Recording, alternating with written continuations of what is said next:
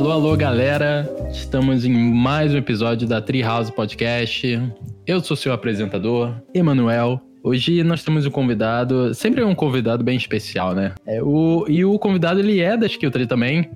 Ele é um monitor de ilustração para games, Rafael Massarani. É muito estranho falar Rafael, né? E aí, Massarani, tudo bem? Fala aí, mano. Tranquilo?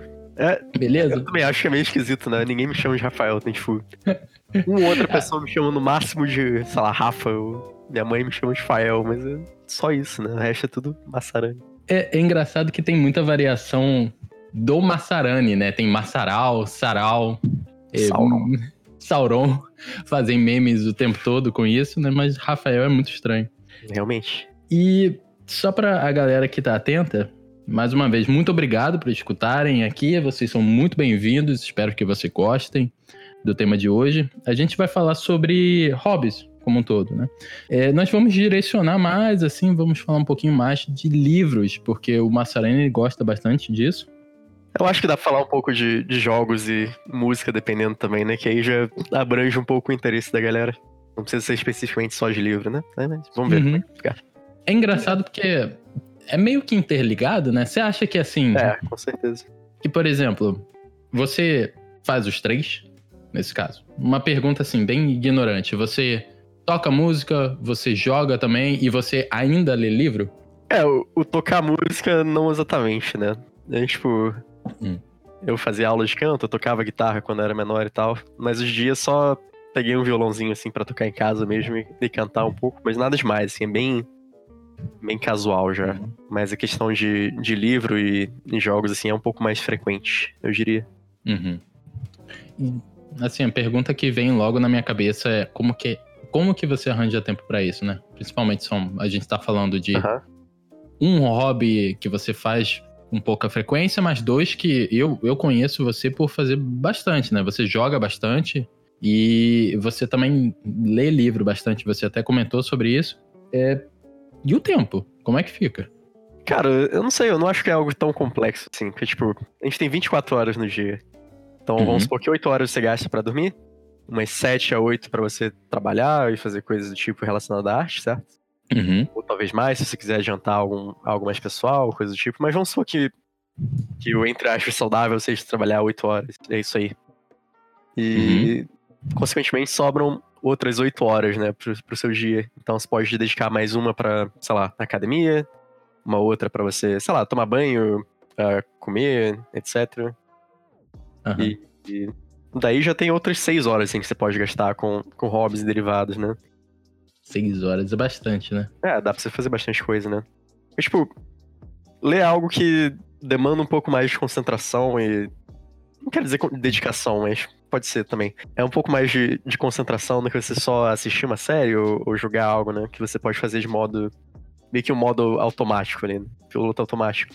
Uhum. Então, sei lá, você lê uma ou duas horas por dia é bastante até, né?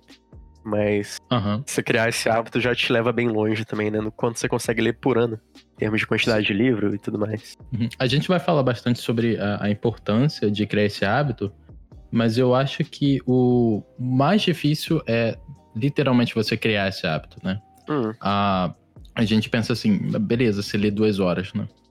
Eu sou uma pessoa bem impaciente nesse sentido.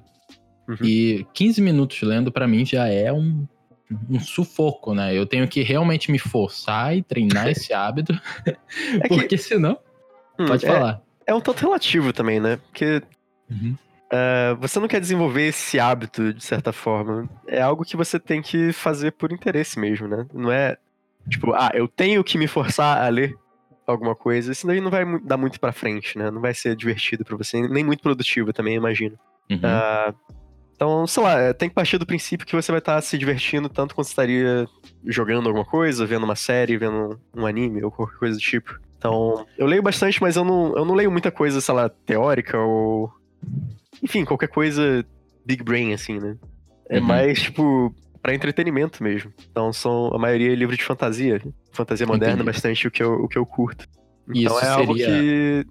É, eu, posso, eu posso entrar em detalhe, se quiser. É, tipo, é, é o que sei lá, entre ler o livro e assistir uma série ou coisa assim, sabe? Para mim vai ser o mesmo grau de entretenimento, eu diria. É só que são mídias diferentes, né? Uhum. E assim, é claro que a gente vai falar um pouquinho sobre que livros você lê, óbvio.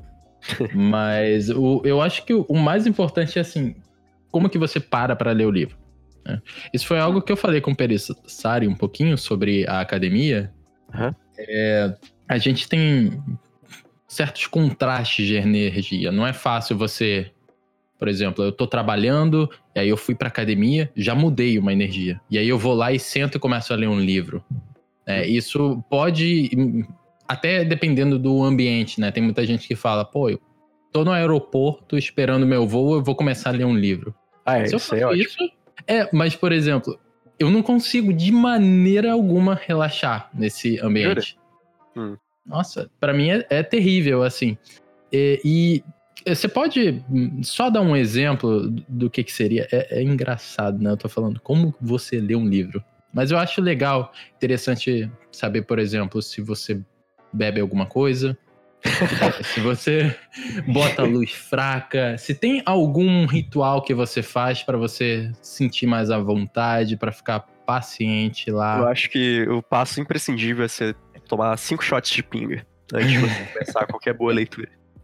Não, mas é, primeiro eu queria só perguntar, que eu fiquei curioso, assim, tipo, por que, que você não consegue uhum. relaxar no, sei lá, tá no aeroporto e conseguir ler ali naquele ambiente? O que, que te faz, uhum. sei lá, ficar nervoso? Ou... É, o, o que eu sinto é que vai ter alguma coisa que vai acontecer, né? Então, por exemplo, tem um aeroporto. Eu fico com muito medo de perder o horário. Uhum. Então, assim, eu tenho uma hora ou duas horas. Eu tenho muito medo de começar a ler e me desligar do tempo a ponto de eu perder o voo. então, é, o compromisso do, do horário ali, ele me faz não conseguir aproveitar essa hora que eu tô parado. Uhum. É compreensível. Eu fico, é, eu fico extremamente impaciente é, nessa. Tipo, eu não sei, é porque, assim, vamos supor que você já, já passou pelo raio-x lá e tal, você tá só esperando na frente ali do, do terminal, né, do voo. Uhum. Uh, não tem muito segredo, né? Quando o pessoal começar a se mexer, você vai.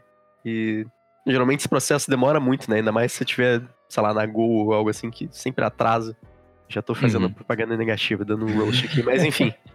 é tipo, eu acho que você não vai conseguir desligar 100% a ponto de você ficar, sei lá, completamente desligado do seu surrounding, né? Tá em volta de você a esse ponto. Sim. Mas, uh, o que também, assim, não te impede de você ficar focado, né, até a hora de você entrar no, no avião e tal, mas, tipo, quando você tá no avião em si, você não tem meio que um, um compromisso ali, né? Uhum. É, você uma tá vez que você sentou... período de tempo que você não vai estar tá fazendo mais outra coisa produtiva, eu imagino. Então, uhum. você ir no avião, no ônibus ou coisa do tipo, uh, é bem de boa, acho, né? Acho que a única dificuldade seria quem, quem tem problemas de, de ler em ônibus, assim, por causa do movimento e tal, né? Sim, da tonteira, né? É. Sei lá, dependendo da, da posição que você escolhe, assim, de onde do ônibus você, você pega, assim, se, é em, se, não é em cima de uma roda que vai ficar fazendo muito, muito movimento bruxo, né? É de boa. Uhum.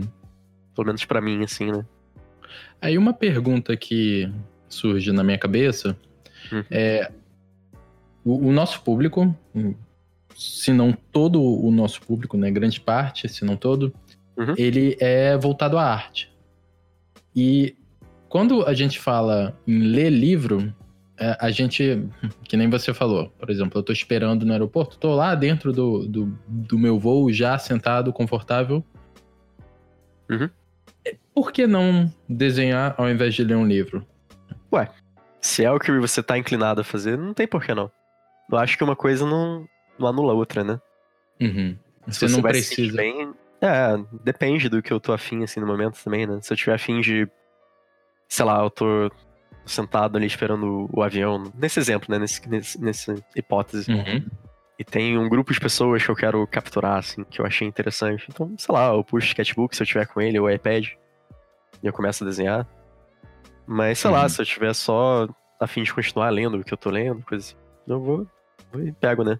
Mas é. Uh, eu não acho que é para você desenhar menos porque você quer ler mais, ou, ou qualquer derivado, assim, né? Tipo, você hum. não vai desenhar menos pra escutar música ou desenhar menos pra ir na academia ou algo do tipo. Eu acho o equivalente, sabe? Uma coisa não anula a outra. Entendi. Acaba sendo realmente, como você falou, algo que você sente vontade de fazer. É, é um lazer, e... né? É algo que você faz no seu tempo livre, de qualquer forma. Sim. E nesse caso, você acha que tem diferença entre a pessoa escutar um audiobook ou literalmente ler? Cara, eu, sinceramente eu não sei dizer, porque eu, eu não tenho muito costume de, escutar audiobook. Uhum. Eu, por natureza, eu me sinto um pouco distraído quando eu tô escutando podcast e coisa do tipo. Às vezes uhum. eu fico uhum. com sono, escutando um pouco, não sei. É, ser fisicamente estando ali com o livro, pelo menos no meu caso, né? Eu sei que muita gente vai ser diferente. Tipo, eu me sinto mais. Uh, eu tenho mais um objetivo ali na hora, eu acho. Uhum. Você consegue, assim, defender um pouco mais para. É, eu, eu já ouvi falar, por exemplo, que quando você está lendo palavras, né, isso uhum. ajuda na sua articulação com as mesmas. Né? Você, a, aparentemente, você aprende uhum. a ser uma pessoa mais. Como que eu posso dizer? Mais. É, ob, isso, é, mais articulada, mais objetiva. É, inclusive, eu já vi muitas pessoas, né, isso é para nós é bem útil, que somos professores, uhum. é, recomendarem livros de criança, né, histórias de criança, porque aparentemente é algo bem interessante você conversar com os outros de uma maneira que uma criança de 10 anos, uma criança de 5 anos consegue entender, né? Hum, então você. Interessante isso, né? Desde que não seja muito sei lá, não chega a esse ponto de ser ofensivo, né? é, né? é, é, estranho, né? Mas, Mas sei lá, a gente às vezes. É, a gente às vezes está lidando com uns temas tão complexos, sei lá, que nem a teoria da cor e é. sei lá o que mais. E aí você mete uma, umas palavras complexas, equivalentemente complexas, uhum. as pessoas têm uma dificuldade maior. Pelo menos eu tenho, né? É, ou às vezes nem é uma dificuldade maior, é só que você tá fazendo um caminho muito mais longo do que ele poderia ser, né? Deve uhum. ser um uhum. pouco mais objetivo. Eu tento ser um pouco mais objetivo nesse, nesses casos, assim, né? Tem uma ou outra situação que, sei lá, fica mais propício você falar de maneira talvez um pouco mais rebuscada, ou, enfim, uhum. ou um pouco mais filosófica, depende, assim, né, do, do que, que a situação requer, eu imagino. Mas, uhum. de maneira geral, acho que é legal, assim, você não não meter muita firula ali no meio, né? Sim, às vezes o, o, o assunto ele já é difícil o suficiente. Uhum. E é. Teria essa vantagem, eu acredito que essa é uma boa coisa. Mas assim, é, de novo, eu volto no ponto. Eu quero que você defenda seu lugar. Assim, você não acha que cansa um pouco? Eu tô desenhando, eu tô utilizando minha vista. E tá, uhum. beleza. Pô, mas eu tô com uma vontade de ler agora, eu tô com uma vontade de é, entrar no mundo que eu, do livro que eu quero ler. Mas, porra, minha vista tá cansada, né? E muita gente fala, eu já escutei bastante essa, entre hum. aspas, desculpas de, pô, eu tô com a vista cansada, eu tô parando de desenhar, e aí eu vou ler, eu vou utilizar minha vista de novo. Hum. É, eu não sei. Eu não sei se tem muito o que defender, né, porque isso é muito de cada um também. Mas. Uh, eu sinto que a minha vista fica cansada quando é algo digital, entre aspas, né? Quando eu tô na frente do computador, uhum. eu tô jogando algo. Mas sendo algo analógico, como é o caso do livro, né? E imagino que uhum. até, até as pessoas que usam Kindle é, devem se sentir confortáveis com isso também, que a, a, tela do Kindle, ela, ela simula muito bem, assim, né? Algo mais analógico, é muito agradável de, de olhar. Mas ah, enfim, ah, é, o que eu quero chegar é que eu, pelo menos, eu não sinto cansar a vista, não. Com um livro propriamente dito. Talvez seja o caso de você precisar de um óculos, assim, né? não sei. Uhum, entendi. Mas tem que ver com seu oculista, né? Mas... Galera, não tem sei. desculpa.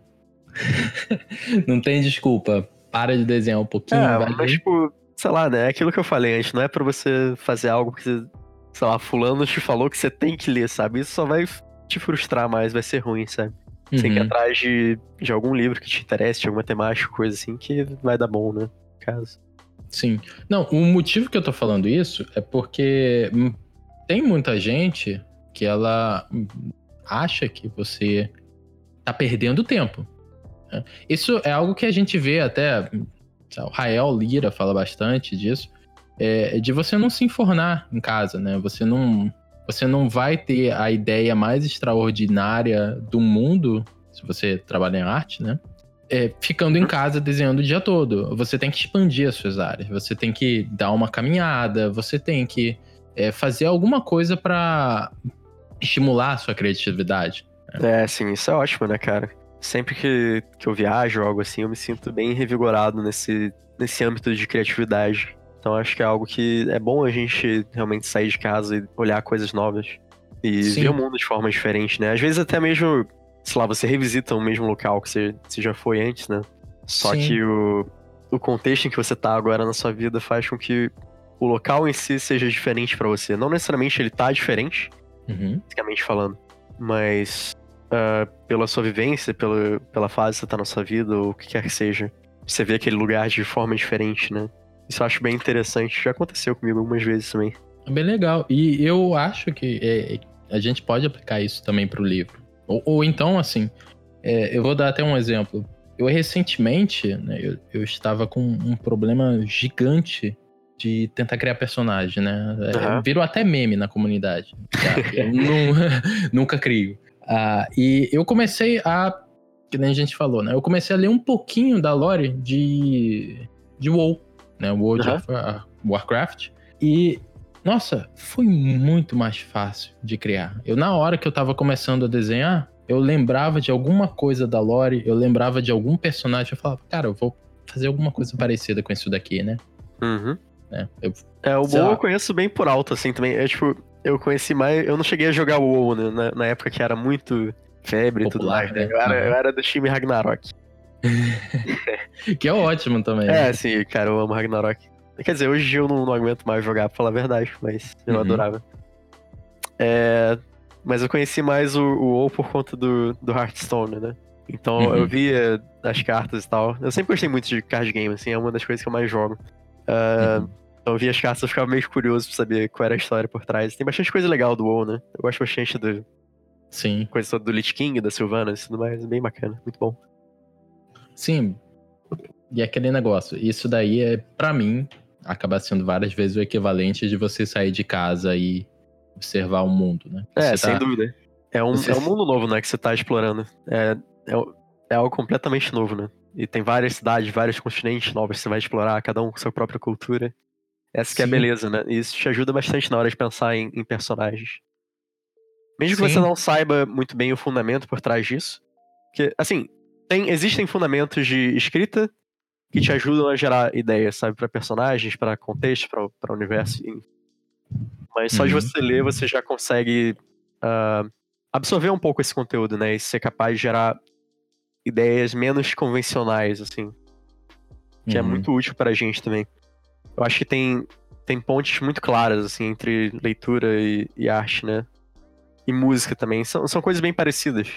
Só são mídias diferentes de contar uma história. Entendi. Agora você pegou meu interesse. Ah, você falou que tem escritas que a gente pode utilizar para hum. seja criar um personagem ou para seja criar algo interessante. Uhum. É, fundamentos de escrita, né, no caso. É como se fosse, sei lá, a gente tem a perspectiva, ou sei lá, a teoria da cor. Então, uhum. Então eles têm algumas coisas que, que são equivalentes para você gerar, tipo, personagens, world building e tudo mais. Você tem alguma recomendação assim de cabeça, né? O que, que seria isso? O que seria o processo? É, eu recomendo bastante para quem quiser se aprofundar um pouco nesse assunto, assistir as palestras do Brandon Sanderson no YouTube.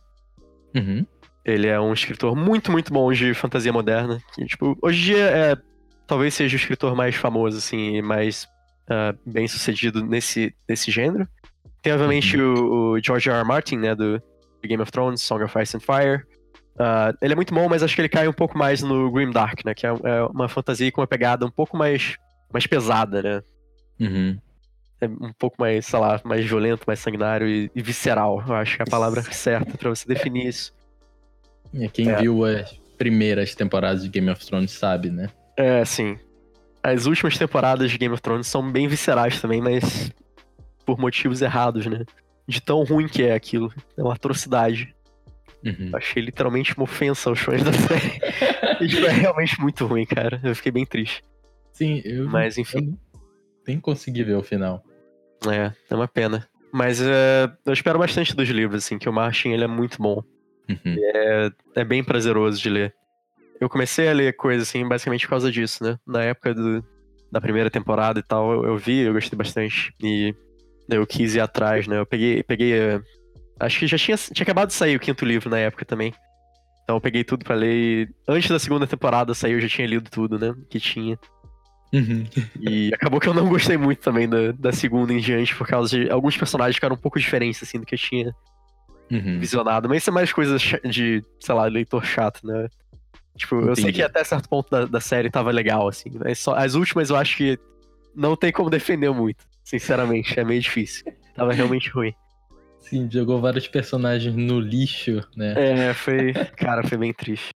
Mas enfim, é, o Brandon Sanderson, que eu ia falando, ele. Hum. Ele tem uma pegada um pouco diferente, assim, na fantasia, né? Uhum. Ele, ele, se, ele se influenciou muito pelo Robert Jordan, que é o criador da série de Wheel of Time que eu tô, eu tô particularmente lendo agora. É uma série uhum. bem grande, assim, de 14 livros, e são todos aqueles livros, tipo, super grossos, assim, de 700 ou mais páginas, sabe? Alguns de mil e poucos. Uhum. Então é, é um commitment, sabe? É eu sei que vou demorar ainda um ano e meio, assim, pra terminar de ler tudo, eu acho. Mas é, é muito bom, e vai sair uma série na, na Amazon agora. Agora não, né? Vai ser mais pro final do ano. Uhum. Que se você não estiver muito na vibe de ler, pelo menos, acho que seria bom você assistir essa série que vai ser absurdamente boa. Eu tenho, tenho certeza absoluta disso. Eu também tenho bastante convicção de que vai ser muito boa. E assistam Wheel of Time se vocês não estiverem lendo. Não é um livro que eu recomendaria para quem estivesse começando. Que ele pega uhum. justamente uma transição entre uh, a fantasia clássica, seria algo mais, tipo, Tolkien e tudo mais, né? Uhum. Essa coisa um pouco mais. mais. Uh, como que eu posso dizer? Ela é um pouco mais básica. Tipo, ainda é muito rico, é muito divertido e tudo mais, mas uh, a transição da fantasia clássica pra, pra moderna, ela traz um pouco esse lado de que, tipo, uh, a história e os personagens são um pouco mais relatable, né? Eles são mais próximos a, a gente, né? No sentido que, tipo, um recurso muito comum que eles usam para trazer esse tipo de sensação pros personagens é é você trazer conflitos internos e fraquezas muito evidentes, assim, para os seus personagens. Uhum. E, tipo, com isso a gente consegue sentir mais empatia por eles, né? Uhum. Tanto que eu imagino que boa parte de quem gosta de Senhor dos Anéis, assim, uh, se sinta mais uh, atraído ou, ou gosta mais, assim, do, do, Sam, por exemplo, como personagem. O Sam é um ótimo personagem. O Sam é ótimo, é muito foda.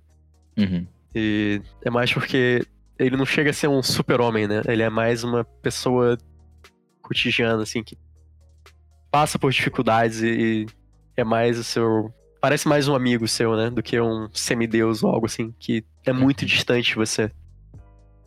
Também uma coisa bem maneira que o, o Sen caracteriza é que ele, o cara é, é, é o seu amigo, ele é. faz umas paradas boas, mas ele também faz merda, né? É, exato. Ninguém é, é perfeito. Eu, eu, Exatamente. Exatamente, eu acho que isso traz uma certa humanidade. Uhum.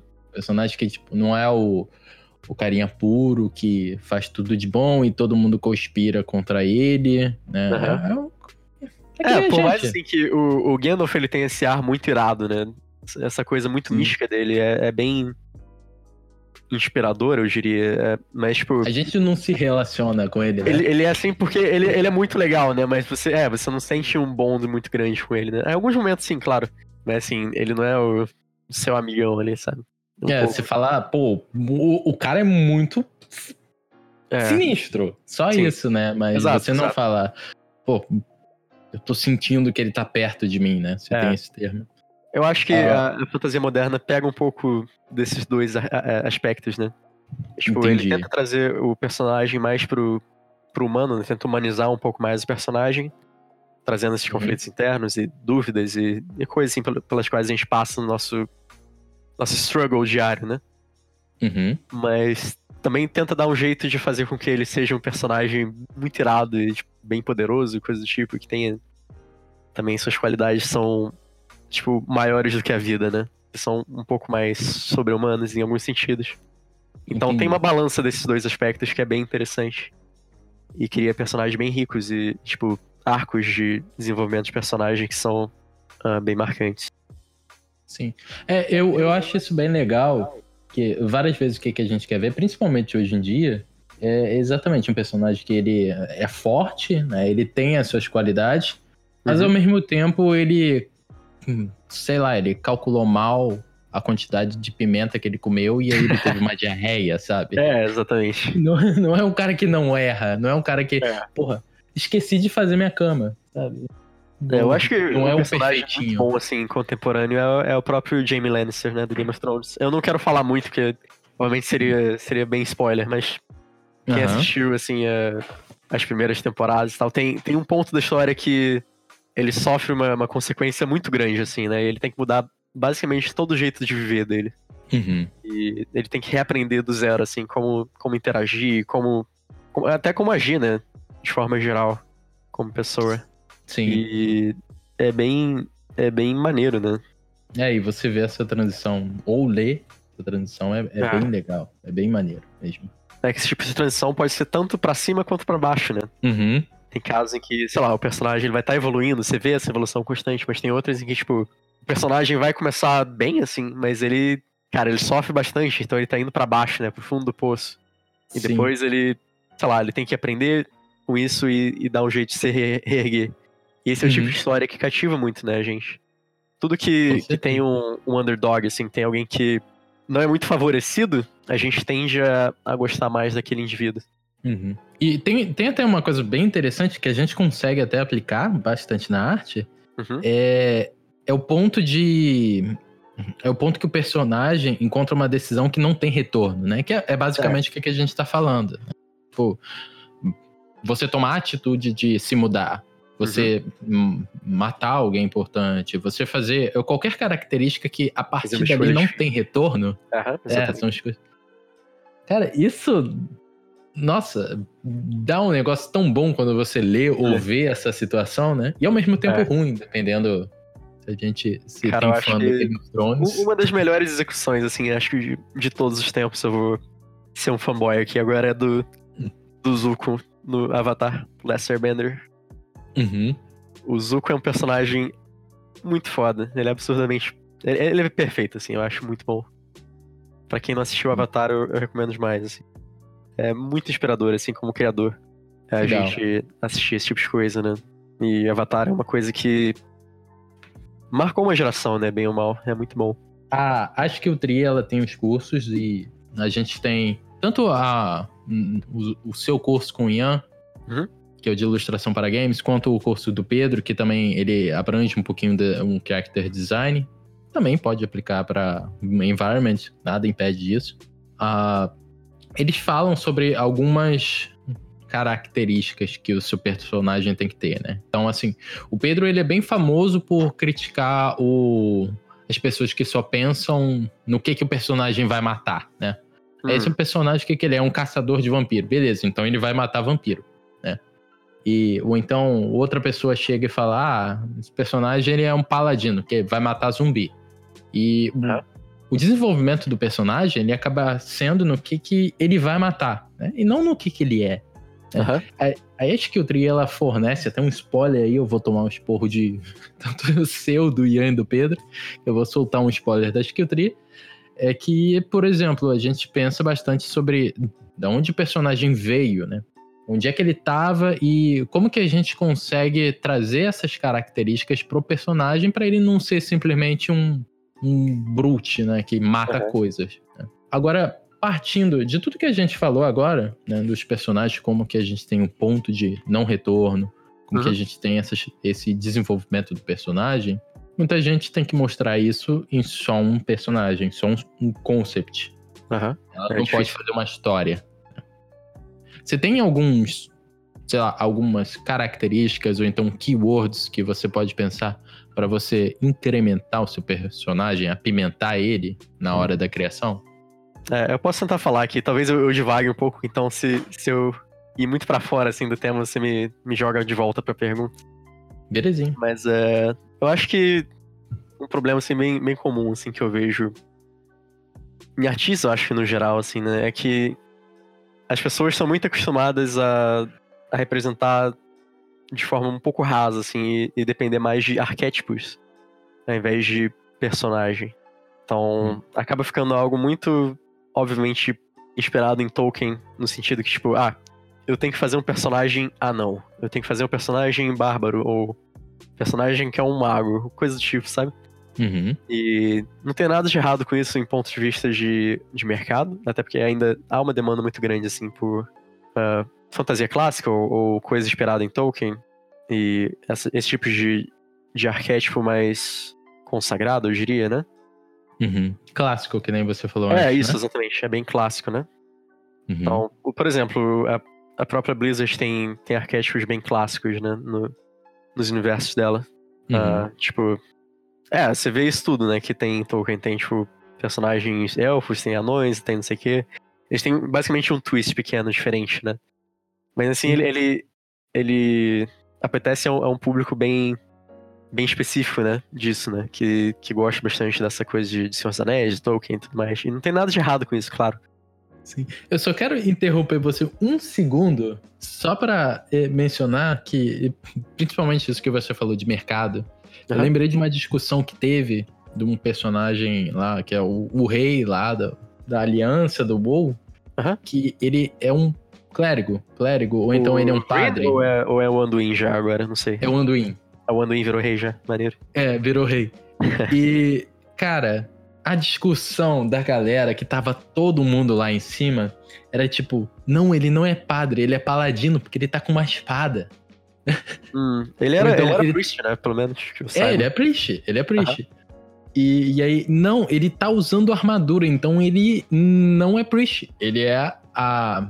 Ele é paladino, né? Então, é. a, voltando ao que você falou, né? É, voltando ao que você falou, a gente tá tão é, enraizado nessa parada de, pô, eu vou criar um mago, então ele tem que usar roupa. Ele não pode ter uma armadura. Né? Uhum. Então, eu vou criar um paladino, pô, ele não pode estar tá de bota de couro. Ele tem que estar tá uma full plate, ele tem que ser bonitão. Então a gente cria, que nem você falou, esses arquétipos e a uhum. gente fica muito preso nele para desenvolver Sim. a nossa ideia. É, eu acho que esse caso do Anduin é, é, bem bem curioso, né? Porque, tipo, ele é um priest, mas uh, o contexto social em que ele tá ali faz com que ele se vista como um rei, no caso, que talvez uhum. passe a ideia um pouco mais de paladino, né? Eu não sei, eu não sei muito bem, eu não vi muito dessa, dessa parte do Warcraft, então não sei entrar em detalhe quanto a isso.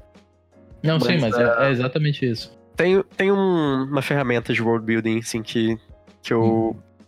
Eu vi, assim, nas palestras do Brandon Sanderson, que acho que dá uhum. pra gente abstrair, assim, pra, Cara, eu tô falando muito assim, né? Desculpa, deixa eu, deixa eu frasear Não, sem problema. uh, enfim, são essas ferramentas de, de world building dessa, que tem na palestra lá do, do Brandon Sanderson, uh, que é muito hum. interessante da gente tentar trazer para o nosso contexto de, de arte, porque, de certa forma, vai, vai funcionar da mesma forma.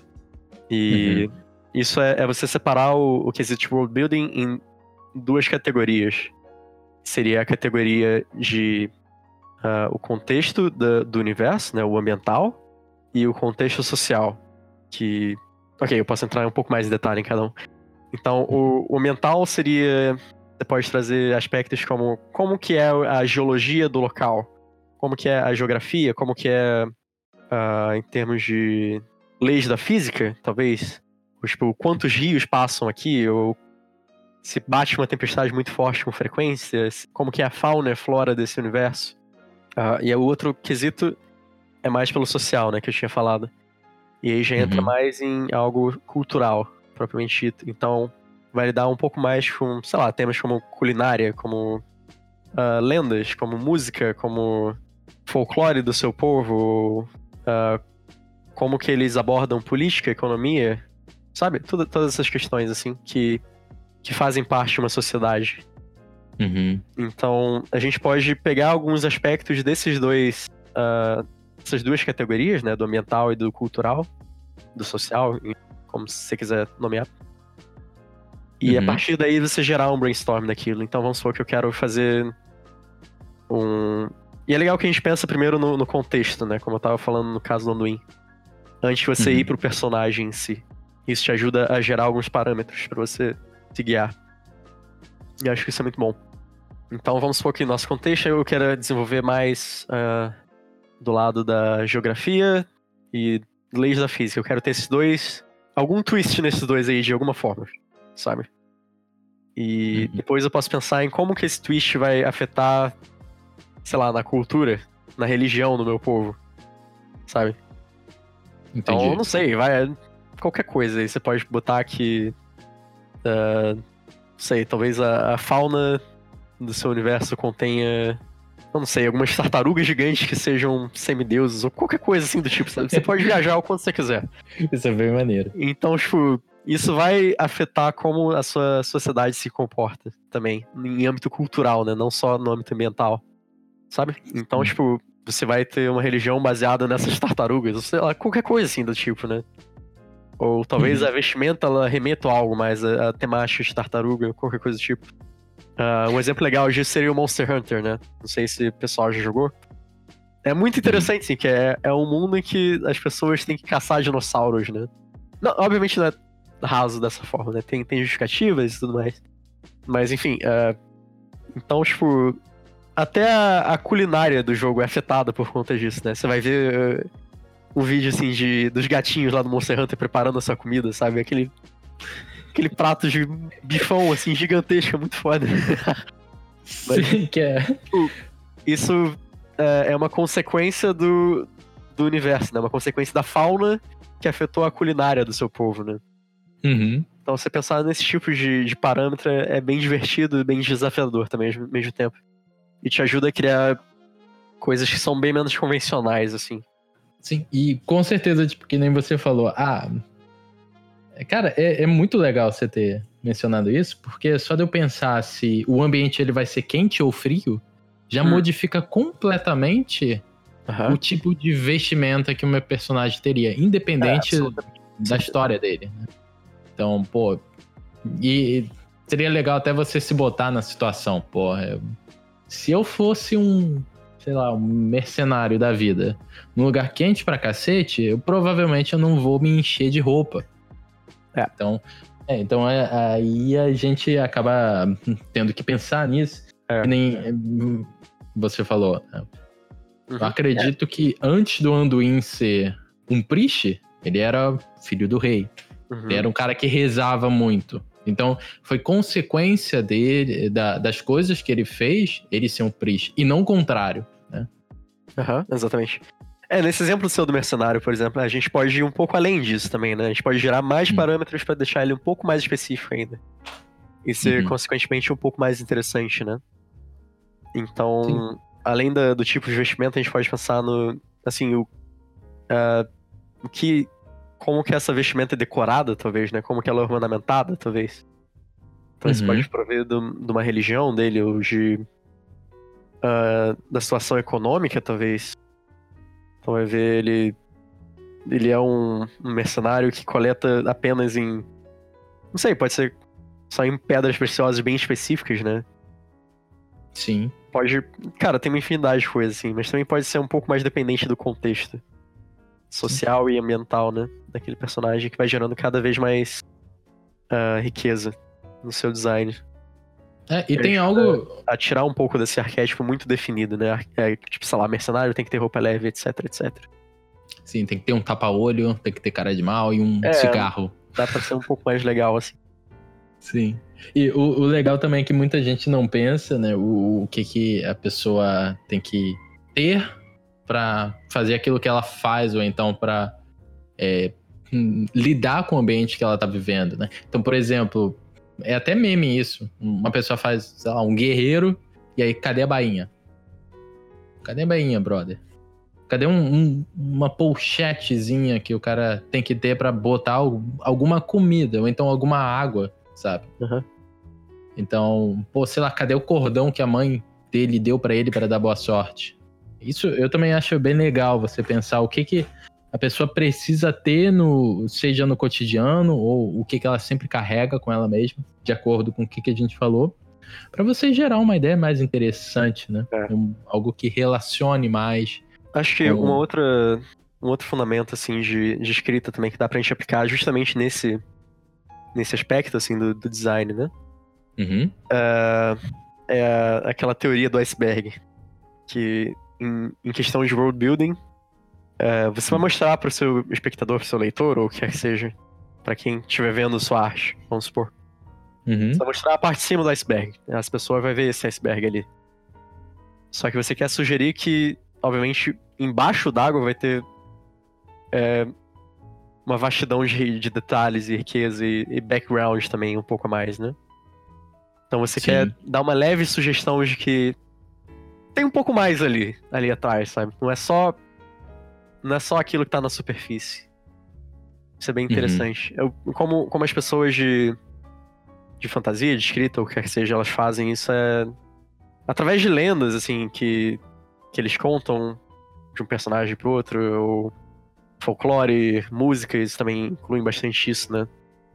Uhum. E às vezes passa tanto tempo de um, de um evento crucial assim que uh, o jeito como ele é contado por um bardo, por exemplo, vai ser. Não vai ser mais Sim. tão acurado, historicamente falando. Talvez os nomes mudem. Talvez uhum. uh, uma pessoa seja uh, portrayed, né? Como que eu posso falar isso? Seja uh, exibida, né? Não sei. Uhum. De maneira não tão precisa como foi no evento original, vamos supor. Mas ainda assim é, é um detalhezinho ali, né? Uhum. Que te ajuda a gerar um pouco mais de interesse. Não, e, gera muito interesse. Você falou isso, eu lembrei do dragão da, do Senhor dos Anéis, né? O que, que a gente vê no cinema é o Smaug, né? Que é o, hum. a lagartixa comparada a todos os dragões do Senhor dos Anéis, né? É. Tolkien. A gente tinha dragão que era a gente, né? Eles tinham dragões que eram maiores que montanha. Porra, a, a mão do dragão era o Smaug. E aí quando você olha isso, você fala, porra, esse, esse foi o, o um menorzinho, foi a brincadeira que apareceu lá uhum. e deu o deu um filme, aí você fica curioso, você fica, caraca, né? E mostrou a ponta do iceberg e falou, não, tem algo muito mais foda que tá acontecendo por trás. É. Aí você própria, começa a caçar. A própria introdução uhum. dos Seus Anéis, né? Que Sim. mostra como que o Sauron perdeu o anel e, consequentemente, ele foi derrotado ali.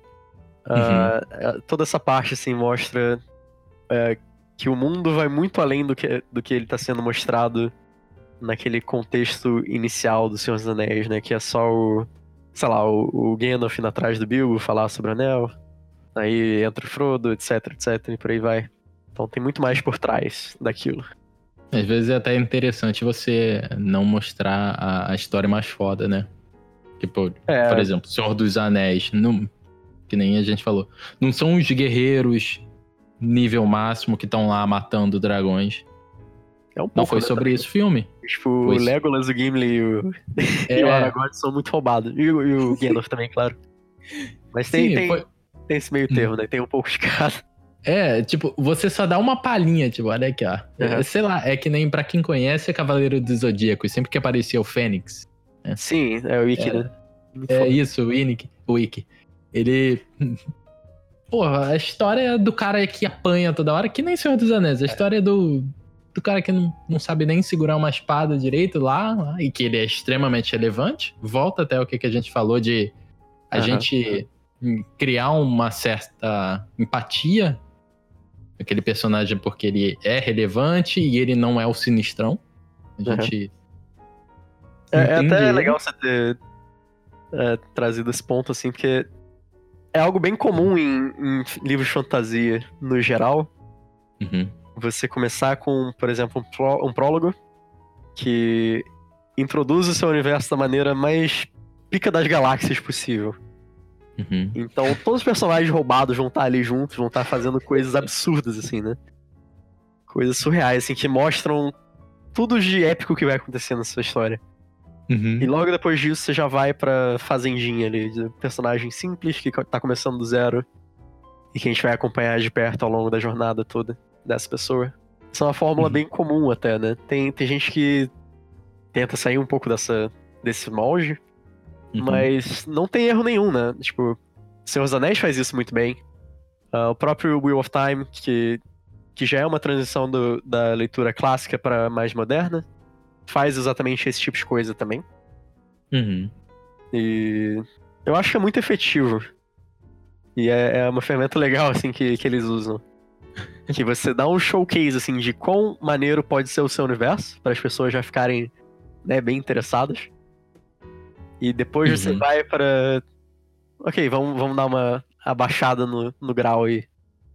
Né, vai um pouco mais simples, né? O Senhor dos Anéis. O Senhor dos Anéis não, desculpa. O, o Game of Thrones também faz isso. Eles começam mostrando a cena dos White Walkers. Aí tem todo aquele mistério por trás do, dos White Walkers e tudo mais.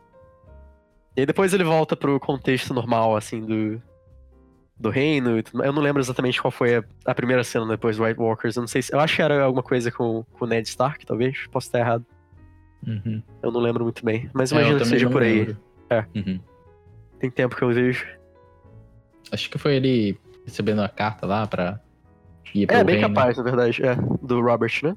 Eu acho isso. que é isso. É bem provável que seja essa logo a cena seguinte. Agora, de novo, a gente entra nesse conflito de eu preciso mostrar mais quadrinhos do que um só personagem. Né? Você tem alguma ideia ou alguma recomendação que eu possa trazer esse conceito tão interessante, né? Que é você tem algo sinistro, mas ao mesmo tempo o personagem ele é um incompetente que nem a gente, né? Alguém humano que nem a gente. É, em uma imagem, então em duas imagens, né? Algo que vem na minha cabeça direto, pode, pode ser até uma piada, mas eu vejo isso. Seria, sei lá, Naruto. Naruto é o incompetente lá que tá. Faz toda a merda. Ele é bem roubado quando a gente começa a analisar friamente. Mas, na realidade, ele é, é, o carinha que fala: Ô, oh, galera, meme, tá, pá, vamos uhum. fazer coisinhas bobinhas. E só que aí a gente tem esse fator de, pô, mas ele é sinistro, porque prenderam um, uma, uma besta lá dentro dele e, pô, ele eventualmente. Você consegue enxergar que eventualmente ele vai conseguir fazer uso daquilo e ser o Pica das Galáxias. Sim. Seria uma é. maneira da gente trazer essa, esse diálogo de: olha, tem um mundo que é Pica das Galáxias, mas a gente vai começar com o, o senhor Merdinha é. aqui, né? Eu acho que nesse exemplo específico é, é um pouco complicado, porque uhum. Além disso tudo, você tem um pouco de limitação de design. No quesito de que. No sentido de que. É, Naruto é feito para ser uma animação, ou uma história em quadrinho, ou quer que seja um mangá, né? Uhum. Mas, enfim, vamos supor que seja pra animação especificamente. Uh, você tem uma limitação de design do quão complexo aquilo pode ser e do quanto você pode mostrar, fisicamente falando, né? Uhum. Então você tem que ter um design bem mais simples por causa do da finalidade do, da sua mídia, nesse caso. Uhum. Então já é um pouco mais complicado você mostrar isso tudo só com aquele design do Naruto, né? Sim. É um pouco mais difícil nesse âmbito. E, e, por isso que designs de animação no geral são bem mais simples do que designs para jogos que podem tem um pouco mais de uh, de espaço, né? Para você fazer algo um pouco mais complexo e e mostrar um pouco mais de riqueza em detalhes do que uma animação propriamente dita, que você precisa economizar bastante. Você precisa ser econômico na sua linguagem propriamente dita. Uhum. Então, por conta dessa função, é, é meio difícil você elaborar algo muito complexo, né? No caso do Naruto. Ou de qualquer outra animação. Entendi. Então acho então... que você. Você mostrar esse tipo de coisa mais complexo, eu acho que é mais favorável você fazer esse tipo de approach em, em design para jogos, por exemplo. Você se pega pensando bastante nisso e não conseguindo aplicar? Por exemplo, você teve uma personagem aí que é, todo mundo conhece, que você já fez várias ilustrações para ela, eu sei. é, tem muito que eu deletei também, né? É, tem muito que você deletou. E o, o que eu consigo ver da personagem, assim, provavelmente é um quinto do que você tem escrito sobre ela, né? Ou é, pelo menos na sua é mente. É, bem, é, sim, com certeza. E, assim, como que a gente consegue mostrar como artista é, essa história, né? Foi voltando ao uhum. que a uhum. gente tentou criar um pouquinho antes. É, não dá para enfiar tudo no personagem de cara, né? A gente falou da ponta do iceberg. Sim. O que, que você achou nesse seu personagem de mais relevante para você mostrar, para uhum. você tomar as suas decisões? Eu acho que nos meus personagens, assim, eu ainda não decidi muito bem a mídia que eu quero uh, levar para frente esse projeto, né? Eu tinha uhum. em mente um livro, talvez seja um livro ilustrado, talvez seja mais pra frente uma animação, eu não sei muito bem. Mas uh, de forma geral eu tento deixar os, os designs não hiper complexos, sabe? Eu tento trazer um pouquinho pra animação, mas nem tanto, sabe? Tentar achar o meio termo ali. Uhum. Então não é algo super absurdo, com um monte de detalhes e tal. Eu gosto de ser um pouco mais econômico nesse Sim. sentido de design. Mas uh, o que eu tento trazer, assim, pros meus personagens é, é um pouco mais esse lado cultural. Então, pra esse personagem específico, é, eu tento trazer um pouco mais da, da etnia dela, né? Da etnia, do, da vestimenta dela ser um pouco mais. Tem um pouco mais de influência Middle Eastern, sabe? De árabe, uhum. o que quer que seja. É, um pouco das cores, de, de, como que ela decora a roupa e tudo mais, o gesto. É, é mais um jeito, assim, que eu tento trazer essas características pra personagem, né? Uhum. Uh, tem o meu, que é o, aquele personagem de pele roxa, todo cheio de armadura, né? Que ele, ele é para ser mais um. Um arquétipo de guerreiro, vamos supor assim. Só que um pouco mais. É, tipo, a cultura dele eu, eu, pelo menos tentei, né? Indicar. Que já é um, é um design um pouco mais antigo, eu fiz em 2017. Então hoje eu teria mudado algumas coisas, eu acho. Uh, esse personagem eu quis indicar que ele, ele é bastante ligado na, na tradição do, do povo dele, né? Então por isso os ornamentos dele são bem. Tipo, são, são pedras preciosas bem específicas. Uh, e forjadas naquele shape daquele tigre ali, né? Que é o. O mantra. Mantra, no caso, é o espírito. O, o tipo. A divindade que o personagem consegue evocar, né? Relativo ao meu projeto. Uh, que é aquele tigre que aparece na ilustração junto. Então tem um pouco de influência daquele tigre no design também, né? Entendi. Então é uma, é uma união da, da cultura dos personagens com é, o contexto deles, no caso, esse aí é de, sei lá, de ser um, um guerreiro e ter muita tradição e tudo mais na, na tribo dele. Sim, com volta... esses outros fatores, tipo o tigre, por exemplo. É só, só falando por alto, assim, né? Uhum. É, volta ao que a gente falou, né? Você quer. Seria, então, resumidamente, primeira coisa, pensar aonde que ele tá localizado? É. Sim. Entendi. Agora, só mudando um pouquinho, a gente falou uhum. já bastante coisa e, e você também teve algumas recomendações ah, dos livros, uhum. mas uma pergunta: você também lê livros que não são fictícios? Ah, pra ser sério, é meio raro. Teve uma época que eu tentava ler coisas de filosofia, mas eu acho um pouco. É um pouco maçante, às vezes é um pouco pretencioso, às vezes só é. Eu não sei, não é, não é minha Hum. Não é muito minha praia, eu acho. Mas que eu aprecio hum. um pouco a linguagem, talvez, mas acho que não chega a ser um entretenimento muito agradável para mim. No meu caso, pelo menos. Mas eu consigo entender quem gosta desse tipo de coisa. É bem legal também. Uhum. Mas, de forma geral, eu. Majoritariamente eu leio coisas de fantasia. E. E também é algo que demanda muito tempo, porque os livros são bem grandes no geral. Então Entendi. demanda uma, uma quantidade de tempo considerável, eu acho. Mas, é, assim, em termos de leitura, pra, especificamente para o meu entretenimento, assim, eu leio mais fantasia. Normalmente eu leio é, livros de arte e tudo mais, né? Color Light, uh, Creative Illustration do Loomis, enfim, Framed Ink, etc. Sempre Acaba sendo mais fácil para você ler essas coisas, assim, tipo... Você que hum. já tá acostumado, ah, vou ler... Ah, mesmo que... sendo um estudo... É, eu, eu não sei dizer assim se artista no geral tem problema com texto ou não. Talvez, tipo, sei lá, é, tem um livro muito bom do, do Robert Fawcett. Eu acho que não tem muita gente que conhece esse ilustrador, mas ele era da, da época de ouro da ilustração americana também. Uhum. E ele é muito, muito bom. Ele, ele é um draftsman uh, excepcional. Ele sabe desenhar muito bem. Entendi. E, ele é bem legal. Mas tem, tem um livro dele que é ele é basicamente todo teórico, eu diria. Tem poucas imagens mesmo, né, para você analisar e, e, digerir ele. E uhum. ele fala muito é, em palavras, né, a comunicação do livro ali. Então é importante você ler aquilo tudo e conseguir digerir tudo. E tem outros uhum. exemplos assim, de livros muito bons, assim, de relacionados à arte ou ilustração, quer que seja, tipo, são majoritariamente uh, de leitura é, exclusivamente, né? Não tão voltado pra imagem. E aí eu acho que talvez seja mais fácil de eu, de eu conseguir aguentar ler tudo de uma vez só, sabe? Uhum. Tem um assim. bem famoso, né? Que eu certamente eu recomendo qualquer artista ler, que é o do Steven Pressfield, né? War uhum. of Art. Sim. É. Não é a arte da guerra, é a guerra da arte. Exato. É, você já leu esse livro? Eu não cheguei a ler ali, né? Mas uhum. eu, eu tenho que comprar. É, ele, ele é ótimo.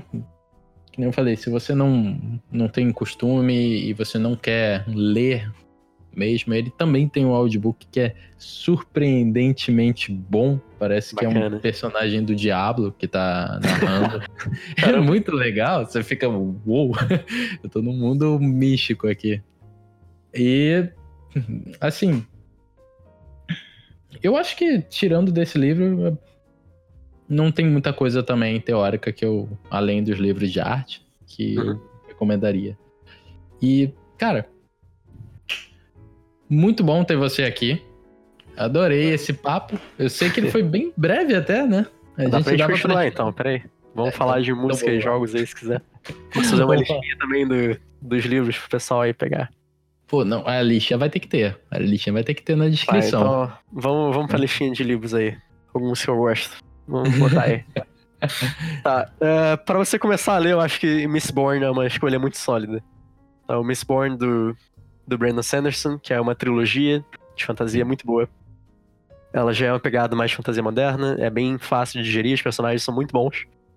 E tem um dos sistemas de magia mais divertidos, assim, que eu já, já tive prazer de ler. Que é. Cara, é, é engraçado falar isso, mas é quase como se todo mundo fosse um tipo de magneto diferente. que tipo. Uh, existem, a princípio, 10, 10 tipos de metais uh, que você, algumas pessoas têm a habilidade de ingerir. Elas ingerem esse metal de forma líquida, né? Uhum. E cada uma manifesta um tipo de poder diferente. Então tem alguns metais que. Quer dizer, um específico, por exemplo, que você é capaz de empurrar outros metais. Tem um que é você é capaz de puxar metais. Tem um que você, você pode levemente alterar uh, as emoções das pessoas que estão à sua volta para um, uma direção específica, né? Então, por exemplo, uh, isso gera uma riqueza de como os personagens podem abordar situações diferentes ou, ou entrar em combate, coisas do tipo. Uhum. Então, se o personagem tem o poder de empurrar metais, significa que se botar uma, um saquinho de moeda na mão desse personagem, vira uma máquina de guerra, sabe? Uhum. É, é, tipo, muito forte. É absurdo. Então você usa suas moedas como projéteis. E também, é, fisicamente falando, né? Se você jogar uma moeda pro chão e você empurrar aquela moeda, quem é mais pesado, você ou a terra? Então, obviamente a terra. E por conta disso, se você empurra uma moeda que tá diretamente abaixo de você, você é impulsionado para cima. então, é, cara, é muito foda, né? Que, tipo, Cria um PVP louco. É, então, tipo, tem personagens que saem por aí voando, tacando moeda no chão e coisas tipo. E é muito irado esse tipo de mecânica, né? E. Sim. É isso que me chama tanta atenção no, é, na leitura de, de fantasia moderna, que, que eles saem um pouco desse molde de arquétipo muito tradicional, sabe? Uhum. Então tem, tem personagens que. É, eles fazem umas coisas bizarras, assim, e é muito divertido de ver. É, isso parece ser bem maneiro, maneiro né? É, é ótimo. O Brandon Sanderson é muito bom nesse, nesse desenvolvimento de, de magia, né? Uhum. É, esse, esse é o Mistborn que eu falei. Mistborn. Show. É, Nascidos da Bruma, se for traduzir em português. Mas uhum. tem, tem, traduzido, tem em inglês, o que, é, o que o pessoal preferir também. Uh, para quem quiser algo um pouco mais visceral também, tem um que é muito bom. Que é bem mais dark, assim. E é, é engraçado ver como que o, o, o autor é, fez esse, esse livro, né? Que basicamente todos os personagens são detestáveis. Mas ainda assim tem um carisma muito grande por trás e, e tem um humor muito grande também, muito bom. Que é o First Law Trilogy. Eu, eu esqueci como é que é, é o nome em português. Mas eu sei que o primeiro livro em português é O Poder da Espada. Né? Em inglês é The Blade Itself. Uhum. Que é, é um pouco mais estilo Game of Thrones, assim, eu diria. E é muito divertido, é muito sombrio, é muito. Muito escroto às vezes também. Mas é muito divertido, é muito bom. Eu gosto bastante disso também. Uh, deixa eu dar mais uma última recomendação, talvez. Acho que a gente pode. É um muito bom também, é o Lies of Locke Lamora. Eu, inclusive, eu uso o nickname de Lamora em vários jogos, assim, que eu jogo. Por causa disso. Uhum. É, As Mentiras de Locke Lamora, que é basicamente a história de, de um clã de ladrões. É, num submundo bem bem bizarro também. E tem alguns, alguns elementos bem fantasiosos também nesse universo. Mas é, é uma história super divertida, com uma dinâmica de personagens muito boas também. E claro, sei lá, Senhor dos Anéis e Hobbit, se você quiser algo um pouco mais clássico. Que é muito uhum. bom também. Acaba. Tipo, eu percebi que você não falou Harry Potter. Aham. Uhum. E eu sempre vejo, sempre que alguém tá falando sobre temas de fantasia, eles recomendam Harry Potter. Você já leu? Você não tem interesse sobre isso? Ah, eu li, eu assisti os livros também, mas. Eu acho que é, é um pouco diferente, assim, né? É uma fantasia, mas é uma fantasia. Hum. Uh, mais, mais suave um pouco, né? Não é tão super madura. Ela só fica mais madura mais pra frente nos livros, né? Que é muito uhum. bom, assim, e Harry Potter é ótimo.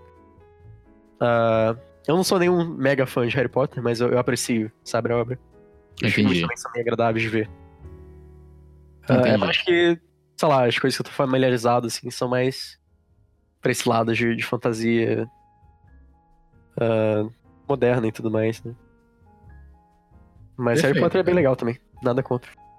Sim. Eu tô pensando que a gente pode fazer mais um podcast depois sobre jogos até.